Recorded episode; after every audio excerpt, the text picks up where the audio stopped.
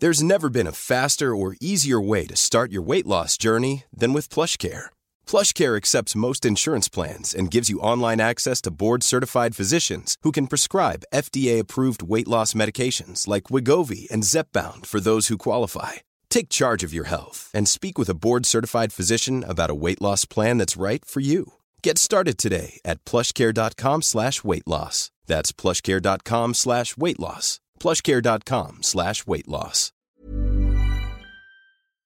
Porque el mundo actual no se entendería sin la economía y los negocios. Acompaña a Mario Maldonado, el columnista de negocios más joven y objetivo del periodismo financiero, en su programa Bitácora de Negocios. Every day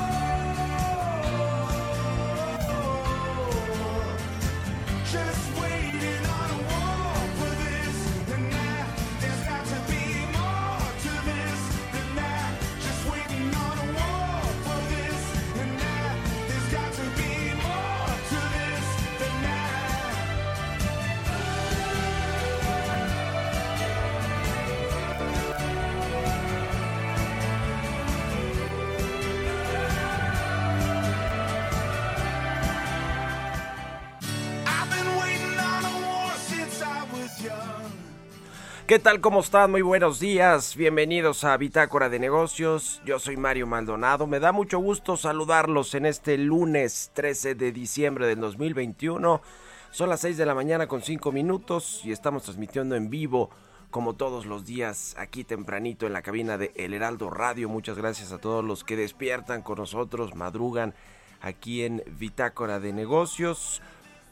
Y un saludo a quienes nos siguen por la 98.5 de FM en la capital del país, en el Valle de México, en Monterrey por la 99.7 de FM, en Guadalajara, Jalisco, que por cierto ayer ganó el Atlas, el torneo del fútbol mexicano, en unos sufridos penales. Pero bueno, un saludo a todos los que nos escuchan allá en Jalisco, en Guadalajara, Jalisco por la 100.3 de FM.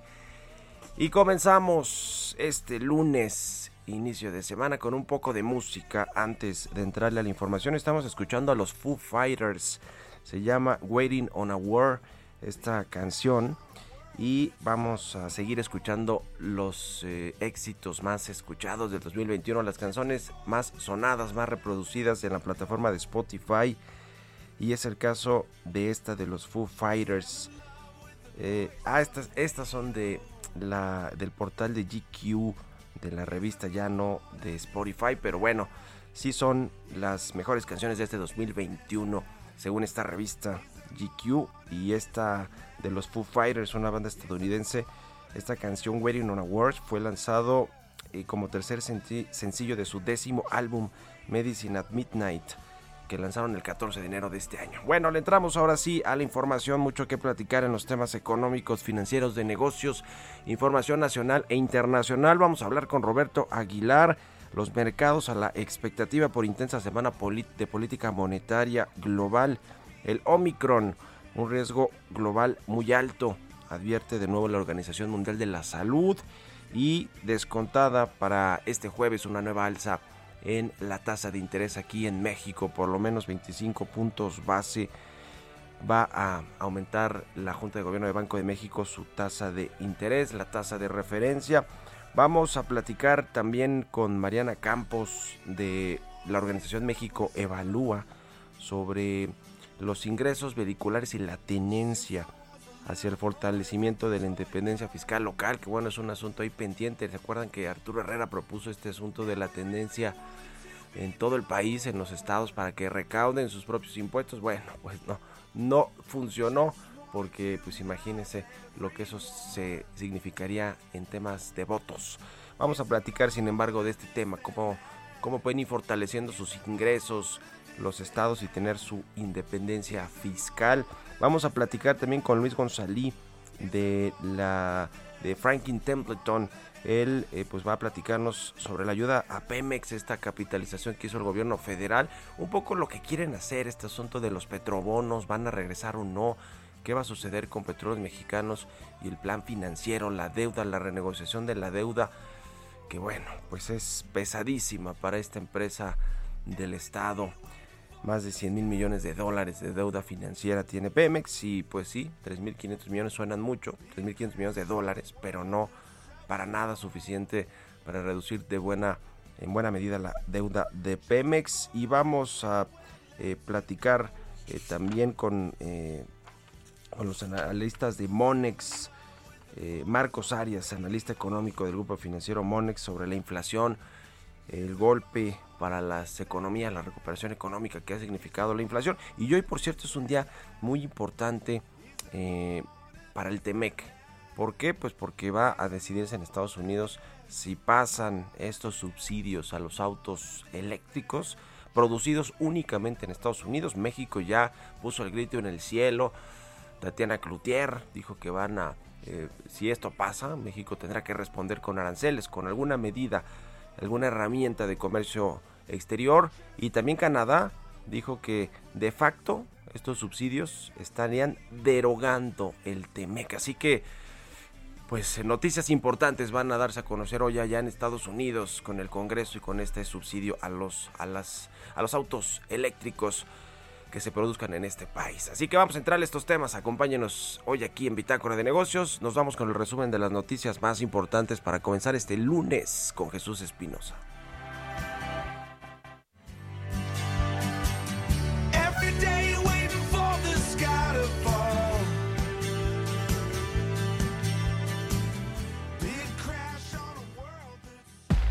El resumen.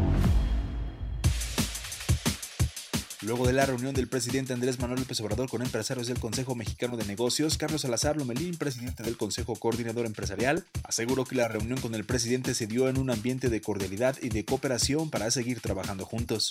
La Secretaría de Economía aseguró que no será una amarga Navidad para los mexicanos por la alta inflación y que están trabajando para que la cuesta de enero no sea tan pesada. Jesús Cantú, titular de la Unidad de Normatividad, Competitividad y Competencia de la Dependencia, dijo que sin lugar a dudas va a afectar a algunos, pero afortunadamente se está en un periodo de reactivación y se han recuperado los salarios. La Secretaría de Hacienda y la Confederación de Asociaciones de Agentes Aduanales de la República Mexicana firmaron un convenio de colaboración para erradicar la evasión fiscal, el contrabando y la corrupción en materia de comercio exterior. Ricardo Schiffel Padilla, Procurador Federal del Consumidor, advirtió que ante el incremento que ha tenido la inflación en los últimos meses, no se espera que esta descienda de forma mágica y enero va a ser un mes complicado. El Instituto Federal de Telecomunicaciones se encuentra analizando una solicitud de la empresa Claro TV del empresario Carlos Slim para ofrecer el servicio de televisión de paga. El presidente del organismo regulador Adolfo Cuevas explicó que las áreas del instituto realizaron un estudio sobre las implicaciones que ello tendría y aclaró que el pleno del organismo no ha tomado una decisión al respecto. Las ventas del Buen Fin sumaron 191.900 millones de pesos, monto que es 47 mil millones de pesos por debajo de los 239 mil millones que se habían planteado. La secretaria de Economía destacó que las cifras de esta edición no son comparables con la pasada porque este año la edición fue cinco días menos, pero en el anuncio de este evento la meta trazada era superar las ventas del año pasado. Bitácora de negocios en El Heraldo Radio. El editorial.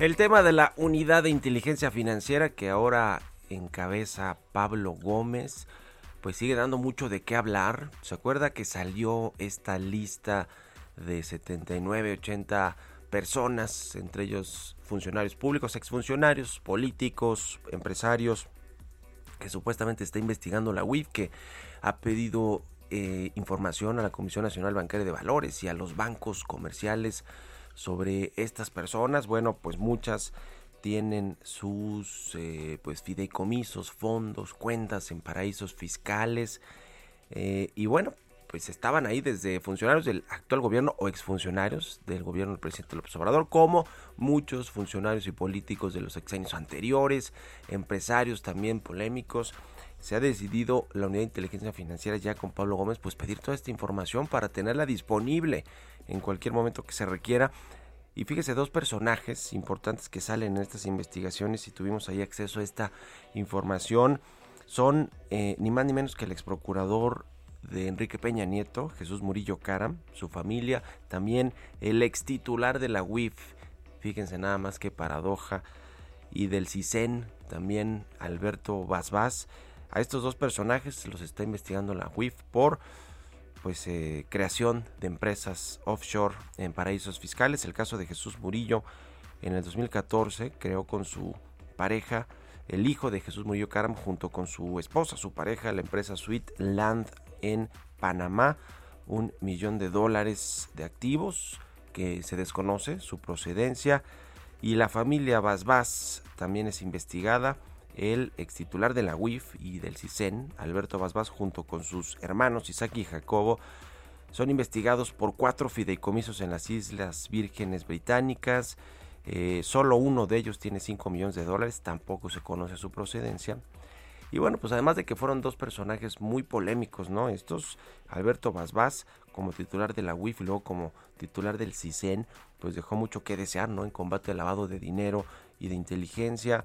Eh, incluso traía varios escándalos ahí de extorsiones junto con Humberto Castillejos, era el consejero jurídico de Peña, con Alberto Elías Beltrán, el ex titular de la PGR, eh, en fin, obtener información y luego pues iban a extorsionar a los empresarios, a los políticos. Y qué decir de Murillo Karam con el tema de Ayotzinapa, la desaparición de los 43 normalistas. Eh, la famosa o muy lamentable verdad histórica que construyó con Tomás Herón. A Tomás Herón, por cierto, también lo está investigando la UIF. Le detectó también algunas cuentas en paraísos fiscales. Él está en Israel y el gobierno mexicano está buscando extraditarlo. En fin, Híjole, pues también muchos empresarios, ¿eh? como los ex dueños de Rimsa, los empresarios Leopoldo y su hermano Fernando Abdalá, investigados también por crear fideicomisos que tienen 168 millones de dólares en las Islas Británicas. Bueno, interesante lo que va a, suceder con la UIF, ahora con Pablo Gómez al mando, que parece ser que no se va a quedar inactivo, al revés. Reactivó muchos de estos expedientes. ¿Ustedes qué opinan? Escríbanme en Twitter, arroba Mario Mal y a la cuenta arroba Heraldo de México. Economía y mercados. Roberto Aguilar ya está con nosotros como todos los días. Mi querido Robert, ¿cómo te va? Buen día.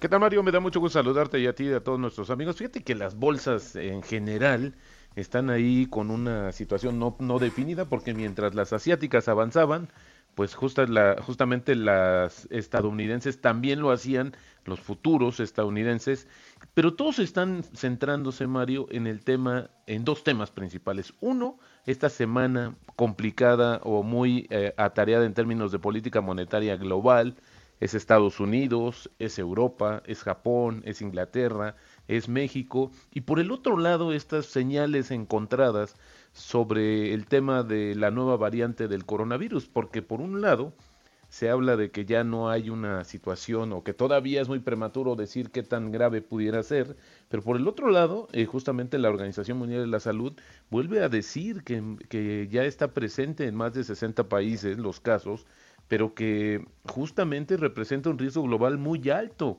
con alguna evidencia de que va de la protección actual de las vacunas, pero los datos clínicos sobre su gravedad siguen siendo limitados. Así es que todavía hay mucha especulación en torno a lo que sucede y bueno, pues el tema es que en línea con esto, el Reino Unido dijo que la variante del coronavirus Omicron se estaba extendiendo a un ritmo extraordinario, así entre comillas, y que ahora era responsable de cerca del 40% de las infecciones en Londres, por lo que la gente debería recibir una vacuna de refuerzo ya que los doblemente vacunados siguen siendo vulnerables desde que se detectaron los primeros casos de Omicron el 27 de noviembre en el Reino Unido, el primer ministro Boris Johnson ha impuesto restricciones más severas y dijo a la nación el domingo, justamente ayer, que se avecinaba una oleada de Omicron. Reino Unido dice que si no se toman medidas podría haber un millón de personas infectadas por Omicron a finales de este mes. Y bueno, pues también se anunció justamente que Estados Unidos llegó a 800 mil eh, 800 mil decesos por el tema del coronavirus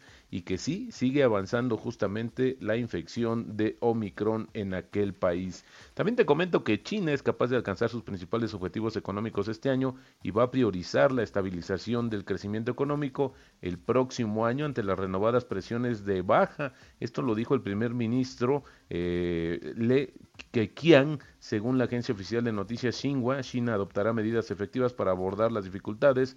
Esto lo dijo justamente al presidente del Banco Mundial en una videoconferencia que se dio a conocer hoy por esta agencia del gobierno chino. Y bueno, la lira turca, sigue todavía el tema, Mario, porque se desplomó 7% y alcanzó un nuevo récord cercano a los 15, 15 eh, unidades por dólar. Ah, eh, y eso pues justamente por la inquietud de que una nueva y arriesgada política económica del presidente y las perspectivas de una nueva baja en los tipos en las tasas de interés este jueves. Así es que fíjate, se está esperando que el Banco Central de Turquía bajo la presión justamente del presidente, recorte la tasa de interés oficial en 100 puntos básicos hasta 14% esta semana, según un sondeo de la agencia Reuters que se realizó el viernes, a pesar de que la inflación se disparó hasta 21.3% el mes pasado. Y hablando del tema también de política monetaria. Rápidamente te comento que el Banco Central de México elevaría la tasa de interés referencial por quinta vez consecutiva en su anuncio de política monetaria justamente este jueves. Según la encuesta de Reuters, 14 de 17 analistas esperan que el banco suba la tasa en 25 puntos bases. Pero fíjate, Mario, que también hay algunos que están anticipando hasta una tasa, un aumento, perdón, de 50 puntos base. Ya lo veremos justamente el día eh, jueves. Y bueno, y el tipo de cambio cotizando en esos momentos en 20.86. Tuvimos, eh, eh, con esto tenemos una apreciación mensual, Mario, de 2.6% y una depreciación anual que ya es de 5%. Y la frase del día de hoy, el deseo de invertir todo el tiempo suele ser la primera tarea que debemos solucionar como inversionistas. Esto lo dijo en su momento un gran inversionista también, Robert Olstein.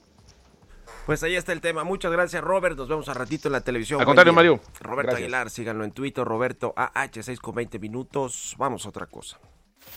Mario Maldonado en Bitácora de Negocios. Y ya le decía, vamos a platicar con Mariana Campos, coordinadora del programa de gasto público y rendición de cuentas de México Evalúa sobre este tema de la eh, pues los el fortalecimiento de las eh, pues tesorerías de los estados, la forma como recaudan los estados, siempre ha estado eh, este asunto en la tendencia y la independencia fiscal que pues se podrían lograr algunos estados con el cobro de este de este impuesto. Hicieron un estudio en México Evalúa y nos va a contar de eso Mariana. ¿Cómo estás Mariana? Buenos días. ¿Qué tal? Muy buenos días, Mario. Pues sí, eh, nos pareció muy oportuno estudiar este tema porque pues en los últimos años el gasto federalizado ha estado débil. Eh, no sabemos, la verdad es que se vaya a cumplir el presupuesto de 2022 porque los ingresos federales, tanto de septiembre como de octubre, los mensuales, estuvieron muy, muy débiles. Entonces, eh, creemos que los estados tienen que estar ya mirando eh, pues otras opciones y empezar ahora sí a tomarse muy en serio sus potestades tributarias y está pues el impuesto a la tenencia. El impuesto a la tenencia que se eh, lo cobran de manera exclusiva desde 2012 y pues que eh, el día de hoy menos de la mitad lo está cobrando. Eh, nosotros estudiamos qué pasaría si, si todos los estados, vamos a suponer que se ponen de acuerdo, porque es algo que yo creo que solamente funcionaría si se hacen bandada. no creo que uno por uno va a ser fácil. Eh, empezaran a cobrar la tenencia. Lo que nosotros encontramos es que, eh, pues sí sería eh, un, un aumento significativo de la independencia fiscal de estos de estos estados hicimos el, el estudio para todos los ingresos vehiculares, incluyendo el refrendo, y lo que encontramos es que aumentaría 80 mil millones de pesos la recaudación que tienen actual por ingresos vehiculares, pasando esta de eh, 50 mil millones a ciento a 130 mil. Entonces esto, pues bueno, pues imagínate todo lo que se podría hacer con 80 mil millones de pesos. Eh, y bueno, la independencia fiscal pasaría, actualmente la, está en 10%, de hecho es bien baja a nivel internacional. Eh, los países desarrollados como Estados Unidos, por ejemplo, eh, tienen una independencia fiscal, las, las provincias de allá, de 40%. O sea, 40% de, sus, de su gasto está financiado directamente por sus ingresos propios. Y bueno, acá la independencia fiscal es 10% y podría subirse hasta 15% en caso de que eh, se cobrara una tenencia eh, generalizada y bueno, también sin estos grandes descuentazos que hacen todo el tiempo. Que bueno, pues de entrada es impopular cualquier impuesto, obviamente, y, me acuerdo mucho a Arturo Herrera cuando hablaba de la tenencia pues nacional, ¿no? En, en el resto de los estados, el presidente me parece que luego, luego dijo que pues no, no, que ni pensarlo, porque pues justamente es eso, ¿no, Mariana? Impopular. Exactamente. Eh, eh, es el problema del populismo fiscal, ¿no? Este, no es atractivo cobrar impuestos, pero mira, yo creo, sinceramente, que podrían haber grandes beneficios, eh, porque hay que ver también la parte del gasto, ¿no? Eh, podrían eh, impulsarse varios programas, por ejemplo, la seguridad pública es un tema a nivel local, se ha quedado también sin, sin cobija del lado de la federación. Eh, la federación cerró el fondo Fortaseg, que era eh, el más importante para fortalecer a las policías locales. Entonces yo creo que, imagínate la Ciudad de México, ¿no? Que en realidad es una megalópolis en donde participan cinco estados, eh, podría mejorarse mucho su infraestructura, su seguridad pública. Entonces creo que creo que tienen que mirar hacia allá y hacerlo también en equipo, porque pues sí, claro, sí, gobernador por gobernador saliendo a decir que va a cobrar de nuevo la tenencia, pues eso no va a funcionar Sí. pero si se hiciera al mismo tiempo, los estados se podrían poner de acuerdo, no necesitan a la federación realmente.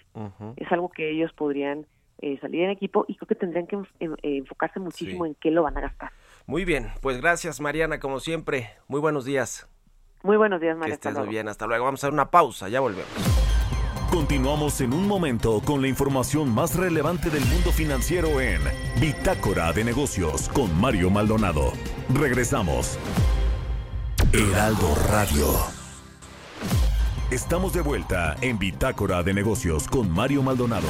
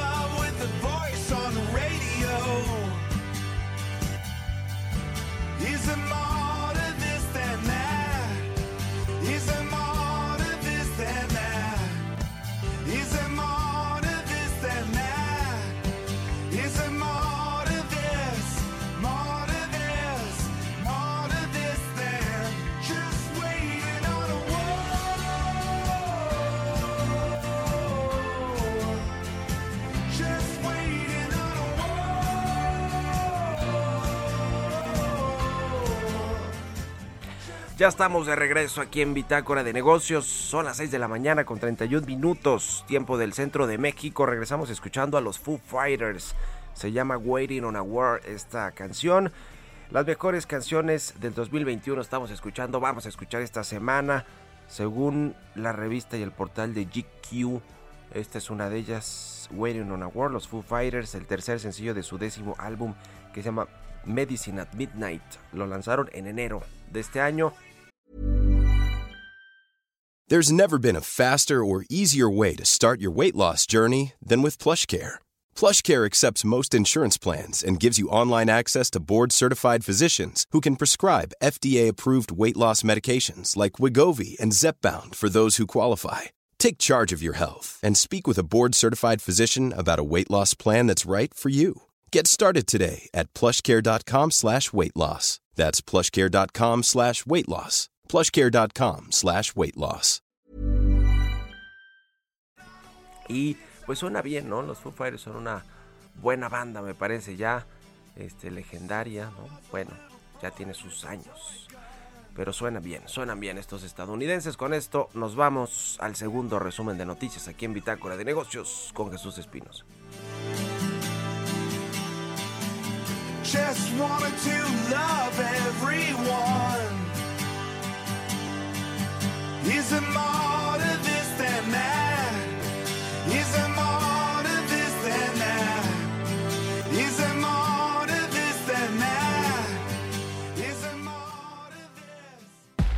El resumen.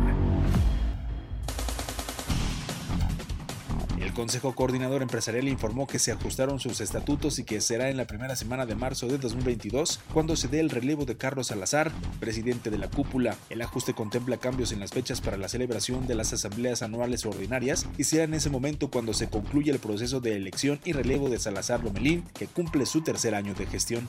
Grupo Aeroméxico informó que la Corte de Quiebras emitió la orden mediante la cual se aprueba la declaración de divulgación del Plan Conjunto de Reestructura de la Aerolínea y sus subsidiarias que son deudoras en el proceso de reestructura de la compañía bajo el capítulo 11. El Instituto Mexicano del Seguro Social afirmó que la economía mexicana creó 165.463 empleos formales en noviembre, con lo que alcanzó un total de 20.933.050 puestos, la cifra más alta en la historia de acuerdo con el IMSS. Durante octubre la actividad industrial del país registró un avance de 0.6% mensual, pero mantiene la desaceleración de acuerdo con datos del INEGI. El indicador mensual de la actividad industrial registró este avance mensual luego de que cayera 1.1% durante septiembre. También el INEGI informó que la llegada de viajeros internacionales por avión se recuperó al 99.8% en octubre de 2021 respecto al mismo mes del año pasado. Las cifras publicadas indican que en octubre pasado al país llegaron por avión 1.347.000 personas de otros países, mientras que en el décimo mes de 2019 se registraron 1.350.000 viajeros. Entrevista.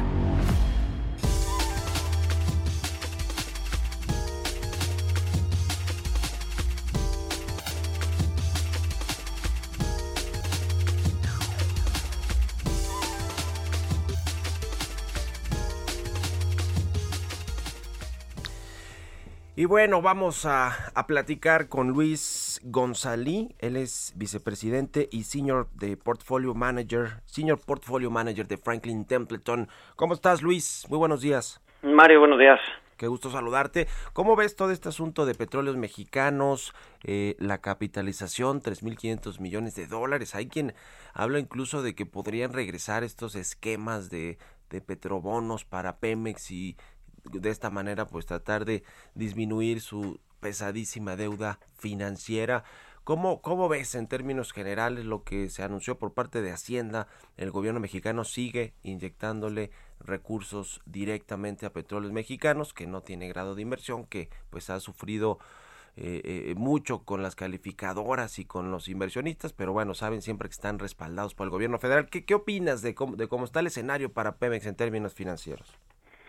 Sí, este anuncio se da la semana pasada, este, además de la inyección de los 3.500 millones de dólares, eh, sí se sigue anunciando la baja en la reducción, digo la baja en la en la en el DUC, ¿no? En estos derechos de utilidad compartida, en el impuesto del 52 al 40, ¿no? Eh, eh, o sea, es es son noticias que van en el mismo eh, digamos que camino de lo que hemos estado viendo en los últimos años, ¿no? No es la primera vez que, que, que le inyectan capital a Pemex para reducir su deuda.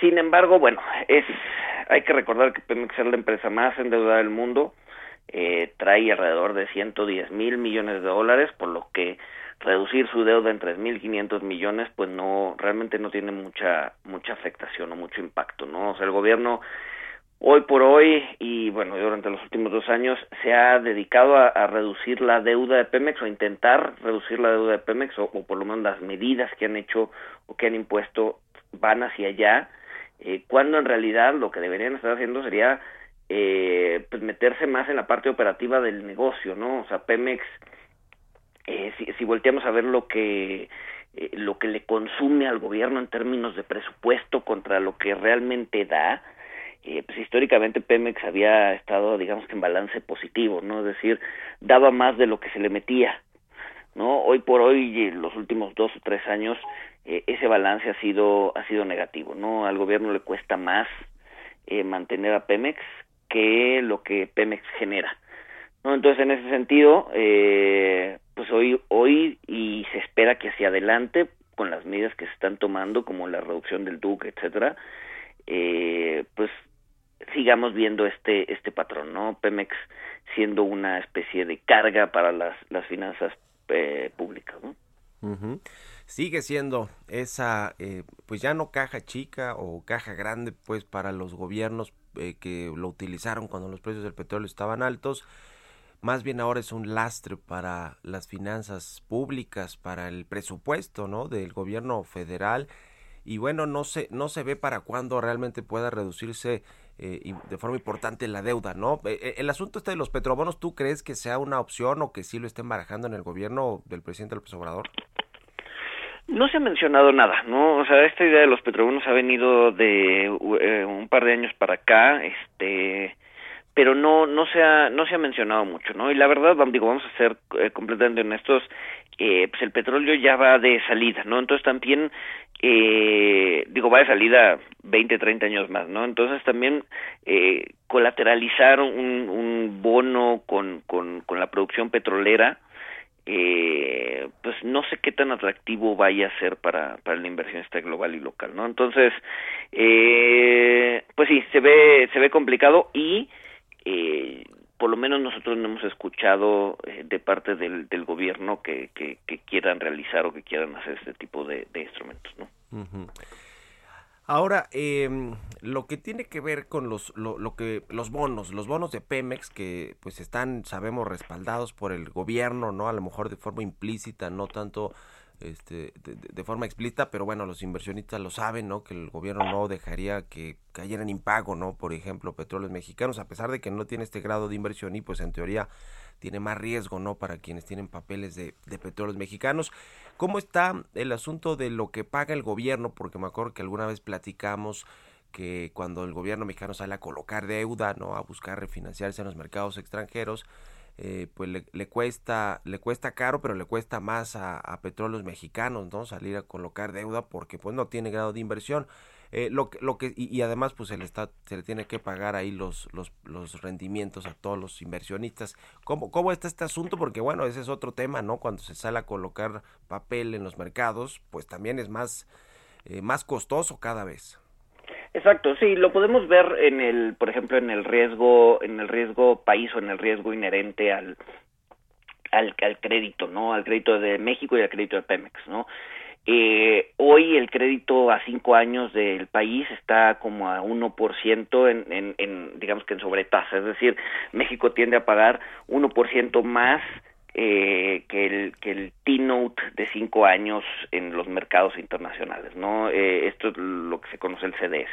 Por otro lado, Pemex tiende a pagar hoy 350, o sea, bueno, 3.5% más, es decir, eh, está bastante por encima del riesgo país mexicano, ¿no? Entonces, sí, eh, mucho tiene que ver con su calificación, ¿no? Al final del día, pues la calificación promedio de México es triple B, por encima del grado de inversión, eh, Pemex está bastante por debajo de, ese nivel, eh, y eso, pues, eh, realmente impacta en qué tan fácil puede salir a, este, a financiarse en los mercados internacionales y qué tan caro. ¿No? Entonces, eh, parte del anuncio que se hace la, semana pasada es justo justo eso, ¿no? Buscan eh, no solo inyectarle los 3.500 millones, sino también reducir parte de su deuda. Eh, van a este van a recomprar y van a hacer bueno van a recomprar algunos bonos con vencimiento entre 2024 y 2030 y además van a hacer algunos swaps no algunos cambios eh, en la composición de la deuda es decir van a recomprar parte la parte cortita de la curva los, la parte cortita de los vencimientos para patearlos a más años seguramente este pues eso va a ser o sea si, si emiten algo nuevo si emiten o sea, durante ese digamos que refinanciamiento si emiten bonos de más largo plazo probablemente serán a tasas más altas de lo que eh, de lo que lo pudieron haber hecho hace dos o tres años no. Oye, eh, por otro lado, Luis, cambiando de tema, quiero preguntarte así a bote pronto sobre, sobre un asunto que es relevante para el acuerdo comercial entre México, Estados Unidos y Canadá y que por lo tanto, pues para la certidumbre de las inversiones y demás, tiene que ver con, con este asunto de las eh, los autos eléctricos que Estados Unidos, pues hoy en el Congreso de este país se va a definir si se aprueba o no este plan que tiene Joe Biden pues para que todos los autos eléctricos que se construyan en Estados Unidos pues eh, tengan un subsidio importante. Esto ya pues ha generado problemas o ha tensado la relación el TEMEC pues con Canadá, que Canadá pues ya dijo que si esto sucede prácticamente se estaría derogando el TEMEC y México también dijo que si esto pues es una realidad, va a poner aranceles, ¿no? A, Estados Unidos, a ciertos productos, es decir, va a tomar medidas de represalia. ¿Cómo ves todo eso en el contexto, pues, de la recuperación económica, de los problemas que hay con variantes como la inflación, en fin? ¿Cómo, cómo ves este asunto? Sí, a ver, eh, México, digamos que es uno de los eh, bueno, la industria automotriz en México es de las eh, más importantes en el país y pues da, es una de las más importantes en, en términos de la relación del servicio eh, que le da México a Estados Unidos y Canadá, ¿no? Entonces, eh, el hecho de poner o el hecho de, de, de dar incentivos eh, Estados Unidos para la industria automotriz, particularmente la industria eléctrica, eh, de, bueno, de autos eléctricos, pues sí, sí contraviene eh, el, el, digamos que el, Tratado de Libre Comercio, ¿no? ¿Por qué? Porque justo evita este esta libertad económica entre los países, ¿no? Entre los tres países. Entonces, bueno, pues hay que ver, digo, de, Estados Unidos lo está haciendo, eh, también México, eh, digamos que ha hecho algunas eh, cosas que contravienen el tratado, entonces, eh, pues vamos a ver cómo se, de, cómo, cómo, cuál, cuál sería el desenlace, ¿no? Pero, pero creo que estamos muy prontos para saber o para opinar algo al respecto con, con mucho fundamento, ¿no? Entonces, eh, yo creo que hay que ver cómo se desenvuelve, este, pero pues no de entrada el, el la industria va hacia allá, ¿no? La industria del autoeléctrico y pues, si la confianza en México se sigue deteriorando, pues probablemente las plantas no necesariamente se vayan a instalar aquí, independientemente de cuál sea la resolución de del Congreso hoy en Estados Unidos, ¿no? Pues sí, todavía falta que ver los de, de, detalles y, y, y, bueno, saber si va a pasar esto o no en el Congreso y los efectos que tendrá. Muchas gracias como siempre por estos minutos, Luis, que estés muy bien, gracias y buenos días. Mario, buenos días, saludos al auditorio. Que estés bien, es Luis González, vicepresidente y Senior Portfolio Manager de Franklin Templeton aquí en nuestro país. 6 con 44 minutos, vamos con las historias empresariales. Historias empresariales.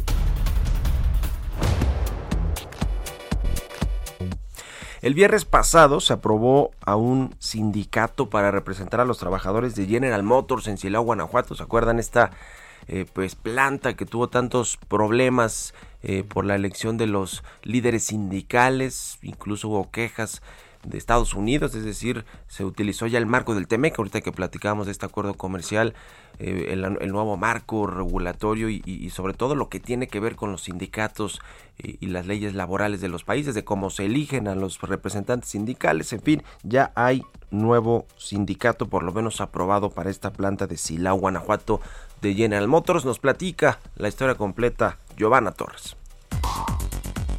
General Motors comercializa cuatro marcas en México. Desde 2009 se mantenía como segundo lugar en ventas, hasta que en el segundo semestre de este 2021 fue desbancado por Grupo Volkswagen que comercializa cinco marcas en nuestro país. Debido a la escasez global de semiconductores, el fabricante estadounidense ha sido uno de los fabricantes de vehículos que se ha visto más afectado, por lo que se ha visto obligado a detener varias de sus plantas en Norteamérica durante meses. Francisco Garza, CEO de GM en México, señaló que la posición de ventas será temporal y que confían en que el próximo año será mejor para la automotriz, conforme se tengan más semiconductores. Por otro lado, el viernes pasado, en conferencia de prensa, la Secretaría del Sindicato Independiente de Trabajadores y Trabajadoras de la Industria Automotriz, Alejandra Morales, informó que el Centro Federal de Conciliación y Registro Laboral aprobó la solicitud para representar a los trabajadores de General Motors en Silao, Guanajuato.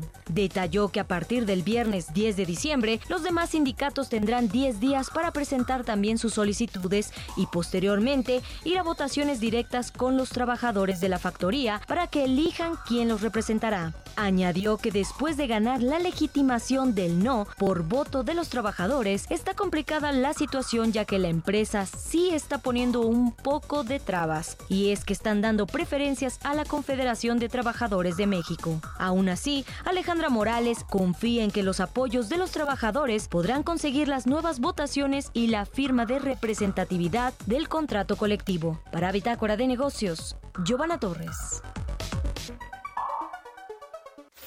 Mario Maldonado en Bitácora de Negocios.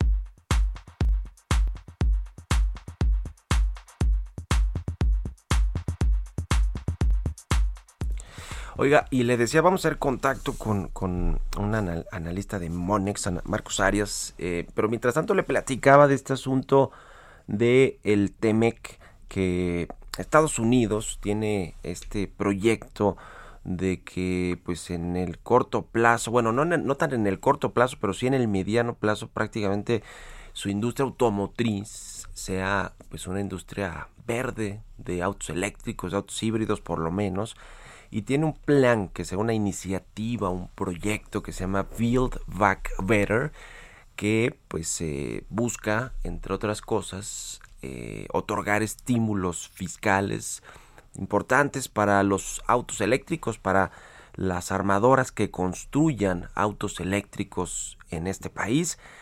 El asunto es que pues la industria automotriz norteamericana está pues muy bien integrada entre México, Estados Unidos y Canadá y de hecho pues en el TEMEC tanto tiempo le costó a los tres países ponerse de acuerdo sobre las reglas de origen, el contenido nacional para la construcción precisamente de, de varios productos, pero sobre todo de, la, de los autos que se construyen en la región norteamericana. Y con este eh, pues eh, decreto, iniciativa, proyecto de Estados Unidos se estaría vulnerando lo que se firmó en el TEMEC.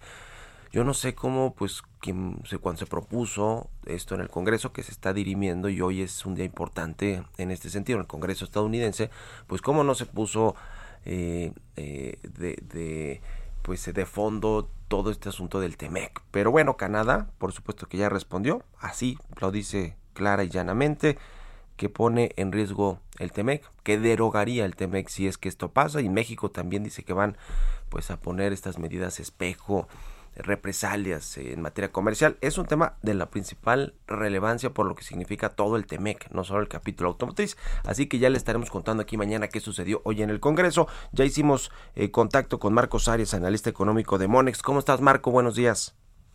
Hola, ¿qué tal, Mario? Saludos al auditorio, ¿todo bien? Eh, vamos a hablar de la inflación, pero quiero preguntarte así de bote pronto también un, tema, eh, un comentario sobre esto de Estados Unidos, los autos eléctricos y bueno, pues el bill, em, el eh, que podría estar en vilo con esta decisión del gobierno de Estados Unidos y del Congreso. Pues es un tema que agrega incertidumbre y que preocupa. Hacia adelante, México pues tendrá que buscar fuentes de crecimiento adicionales a lo que ya vimos en 2021. Este rebote inercial por pues la apertura eh, comparada con lo que vimos el año pasado, actividades que estaban cerradas, gente que estaba guardada en su casa. Ahora en 2022 pues tendremos que buscar nuevas fuentes de crecimiento y cada vez el panorama luce más estrecho, más complicado. Una de las fuentes que pensábamos podía ser un motor para la economía tenía que ver con la exportación y sobre todo también con la inversión, con el desarrollo de nuevas instalaciones para el mercado de autos eléctricos y este anuncio pues podría generar una fuerte duda y bastantes presiones eh, eh, en esa materia. Entonces, en fuentes de crecimiento andamos algo escasos y esto viene a sumarse a, una incertidumbre en una materia muy importante. El motor económico que significan las exportaciones para México, pues, y sobre todo las exportaciones automotrices, podría verse muy afectado con este plan, proyecto, iniciativa de Joe Biden. En fin, vamos a, vamos a esperar qué decide hoy el Congreso y estaremos ahí platicando seguramente mañana sobre estos efectos o los resultados de, de las votaciones allá en el Congreso estadounidense. El otro asunto, hablando pues también de eh, eh, problemas que está enfrentando el mundo en esta recuperación económica, es el tema de la inflación. Eh, y pues sí, los bancos centrales han tenido que aumentar las tasas de interés o por lo menos en el caso de Estados Unidos avisar que viene más pronto de lo pensado hace unos meses una, una, una alza de tasas. ¿Cómo ves este problema de la inflación? si quieres empezamos por México, porque no es un problema obviamente, obviamente México, pero sí, pues está altísima en 7.37% en noviembre y podría, dicen algunos analistas, cerrar hasta en 8% el 2021 la inflación anual. ¿Cómo lo ves? Sí, también es un escenario imprevisto, si bien desde inicios de año había algunas señales de que íbamos a tener una inflación elevada, era un escenario extremo el que estábamos viendo dentro del horizonte de posibilidades en ese momento. ¿no? A inicio de años, pensar en una inflación de 7, 8% era algo descabellado, sobre todo porque en la historia moderna del Banco de México, en estos eh, 20 años que lleva ya eh, con el régimen de objetivos, pues no habíamos visto una inflación tan elevada. Eh, pensar en una inflación de 7, 8%, tenemos que remontarnos hasta cuando hemos de salida de esta crisis del efecto tequila y pues es un orden de magnitud totalmente distinto. Entonces, si bien es un problema que están viviendo todos los países, ya conforme nos adentramos en 2022, eh, las características de esta eh, crisis o de este fenómeno eh, extraño que estamos viendo de crecimientos que se desaceleran y altas tasas de crecimiento de los precios, pues empiezan a ser diferentes entre cada uno de los países. Y, y para México la situación es eh, complicada en el sentido de que si bien, por ejemplo, eh, Estados Unidos está viendo también sus inflaciones más altas en los últimos 30 años y podrían empezar a normalizarse las tasas de interés como respuesta a ello, Estados Unidos tiene el beneficio o la consideración de que ya su economía estará plenamente recuperada. En términos de actividad económica, en términos del mercado laboral, Estados Unidos habrá superado ya los niveles precrisis cuando empiece esta normalización. Y en México estamos viendo ya las primeras tasas de tasa. Probablemente veamos 25 puntos base esta semana. Ya llevamos un punto porcentual en lo que va de, de 2021. Pero en México todavía tenemos brechas muy, muy importantes. Eh, probablemente eh, tendremos la recuperación hacia la segunda mitad de 2022, pero habrá variables clave como, por ejemplo, nuevamente, el caso de la inversión, que todavía estará bastante rezagada. Y bueno, como tú sabes, la inversión es un factor muy sensible a las tasas de interés. Ya nos quedan 20 segunditos. En Monex, ¿qué eh, expectativa tienen de cierre de año en materia de inflación? Mira, para 2021 pensamos que la inflación va a estar entre 7,5 y 8%. Entonces, en un escenario extremo sí estaríamos viendo este 8%. Para 2022 nuestra expectativa es que haya una inflación de 4.5%. Muy bien, pues estaremos pendientes. Gracias Marcos Arias eh, de Monex, de Grupo Financiero Monex, por estos minutos y buenos días. Un gusto, Mario. Un abrazo al auditorio. Y gracias a todos ustedes. Oigan, pues obviamente la noticia el fin de semana es el fallecimiento del charro de Huentitlán, Vicente Fernández a los 81 años y nos despedimos por eso con una canción de Vicente Fernández. Gracias, se quedan aquí en el Heraldo con Sergio Lupita, nos vamos a la televisión y nos escuchamos aquí mañana a las 6. Muy buenos días. Esto fue Bitácora de Negocios con Mario Maldonado, donde la H suena y ahora también se escucha una estación de Heraldo Media Group.